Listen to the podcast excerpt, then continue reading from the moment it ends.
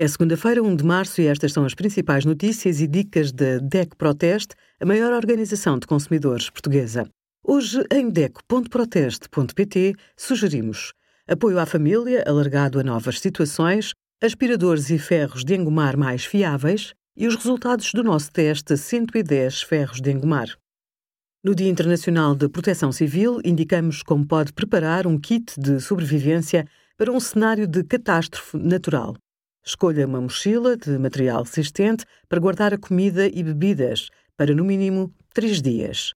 Verifique com regularidade a data de validade e substitua sempre que necessário. Escolha alimentos que não precisem de ser cozinhados. Evite salgados, porque a água pode ser um bem escasso. Inclua também um estojo de primeiros socorros. Guarde a mochila perto da saída da casa e informe a sua família para que possam encontrá-la facilmente. Obrigada por acompanhar a DEC Proteste a contribuir para consumidores mais informados, participativos e exigentes. Visite o nosso site em deco.proteste.pt.